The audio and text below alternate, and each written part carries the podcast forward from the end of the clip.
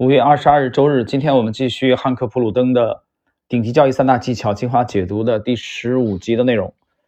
呃，有人问八芒演绎，八芒演绎的话，我们会继续更新，但是频率会适当的放慢啊。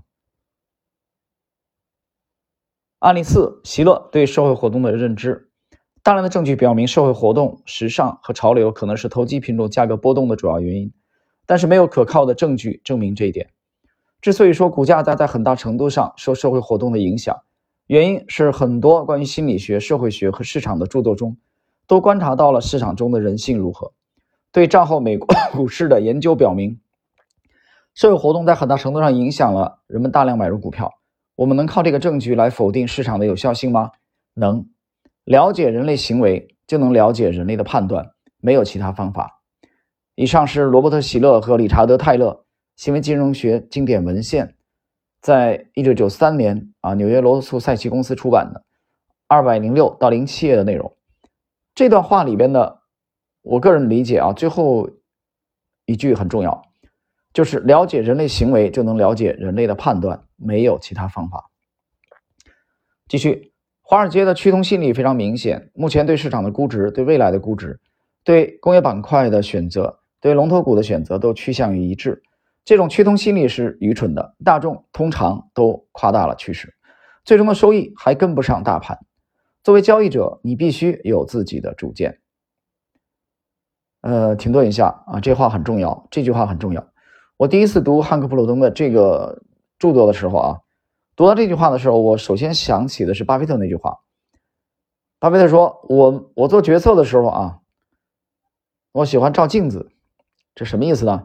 照镜子就是跟他自己商量，那就是他只听从自己的见解。当然了，这么多年跟这个芒格的合作啊，我觉得俩老头之间可能会有切磋啊。就比如今年上半年芒格的这个阿里啊减持，他投资了入场了才不到一年的时间啊，这一年其实不断的左侧买，不断的买，不断的套，不断的追加。但是老八提醒芒格说你要注意他的风险，所以芒格在我们看到。这个一季报的数据啊，它减持了一半啊，卖掉了一半的阿里。当然，四月份的还没出来啊，回头四月份的出来以后，我们可以看一下，老头是不是卖光了？这是巴菲特讲的啊，就是其实讲的就是你得有主见。第二位，我想起了谁？我想起来贝聿铭啊，美籍华裔的这个一九一七年 出生的。当然，老先生已经过世了啊，在 国际建筑学界的大咖贝聿铭先生，他的祖籍是苏州人啊，是是苏州人。呃，他应该也是上海圣约翰毕业的。贝聿铭老先生讲过这么一句话啊，就是别人接不接受啊，我不太会理会，我自己接不接受。这个比较重要，就是他不太会去在乎别人怎么看。这个是这话，我觉得我们也是这个有场合的啊，有场合。因为贝聿铭早期的时候，我记得当时是呃刚打入美国这个建筑界的时候，当时牵扯到肯尼迪图书馆的建立的时候，他得到了这个肯尼迪的夫人啊杰奎琳的。支持，但是在之前的时候，实际上他作为华裔啊，在建筑界，其实当时垄断美国建筑界的是犹太裔的啊建筑学家啊。贝聿铭作为一个小辈，一个后生，很多人其实是不不重视他的。所以我觉得贝先生这句话啊，也是有这个适用场合的。其实当你没有功成名就的时候啊，当你是一个小辈的时候。实际上你是不可能完全忽视周围人的声音的，啊，当然他功成名就了啊，他已经是大咖了，啊，你们在乎不在乎不重要，但是这个作为指大众来说，这话是成立的，啊，但如果对投资人来说，那可能不行，对吧？股东来说，啊，股东不同意，你这事儿就没法弄，所以我们今天这句话其实基本上还是狭义的啊，就是你得。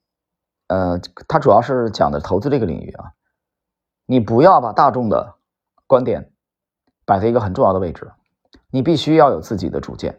这里边包括市场的噪音啊，因为市场噪音反映的也是这个大众的情绪嘛。从行为金融学的角度，好，我们看这一段的最后一句话，要避免被大众的情绪影响了，这点很关键。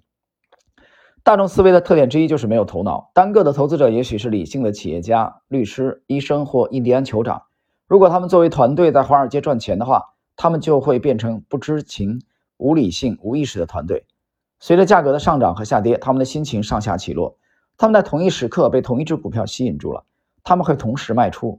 就像古斯塔夫·勒庞在《乌合之众》中所描述的：“我也找不到更好的表达方式，希望这样说不会有问题。”我想把有组织的大众称为心理大众。大众的心理是一致的。目前的主要特点就是用大众的无意识行为取代个人有意识的行为。然后我们会看见有意识的个性消失了，无意识的个性成为了主流。大家的思想感受开始变得一致，并付诸于行动。这些就是个人融于大众的主要特点。个人失去了自己的意识，变成了机器人。想一想啊，这勒庞这一段的描述非常的生动。啊，其实很多人他的安全感啊，就是你去理解乌合之众大众的话，啊，其实大众就是乌合之众，他们的存在感啊，他们的价值观很多是要趋同的。就我身边的人是不是这么看很重要，明白？如果身边的人没有这么干，他就没有安全感，跟他想的不一样，说的不一样，他就没有安全感。所以绝大部这些乌合之众的身上有一个。标签众多啊，大家可以去读读这本书啊。前几年我推荐了很多次，这些乌合之众呢，他们是需要抱团的，明白吗？他他内心是没有安全感的啊。你说自卑意识也好，他他必须得抱团，他不抱团没法过日子，没法过啊。他比如说，我举例子，双休日啊，他如果不是一帮人攒在一起，不是搓麻啊，就是吹牛啊，要么二两老酒一喝，是吧？他必须得有这个，他没这个，他自己不能独立存在。你让他静静的在房间当中待着，待着读本书啊，认认真真思考，他做不到。他必须得一帮人，一票人，他才有安全感。所以这就让我想起来，呃，这个法国著名的既是科学家也是哲学家的帕斯卡尔啊，讲过这么一句话：他人类最大的悲剧在哪儿呢？就在于。他不能老老实实的、安安静的坐在自己的、待在自己的房间里，他总得折腾。这个折腾呢，其实其中一个主要内容就是他得要从众啊，必须要跟大众混在一起，打成一片，而且跟他们观点一样啊，他觉得特别嗨啊。你比如你看看当下也是一样的，对吧？好，我们看今天这一集的最后的这点内容啊，大众不会做理性分析，他们受到了情绪的控制。这就不奇怪，为何说投资者的最大敌人就是无知、贪婪、恐惧和希望了？本书不能深入探讨大众现象，但社会学关于以下话题的著作都可以帮助你了解更多的信息：恐慌、时尚、模仿、焦虑、不确定性、幻象、领导力、冲动行为、夸张、想象、无法忍受偏差。社会心理学包括选择认知、社会比较、从众、目标转移、模棱两可、焦虑。判断错误、压力能帮助解释为何大众心理对华尔街的影响是如此之大。好了，各位，今天呢，这个汉克普鲁登通过案例四，进一步的去去来这个解读啊大众的活动啊对投资的影响。那么时间关系，我们今天的第十五集内容啊就到这里，下一集继续。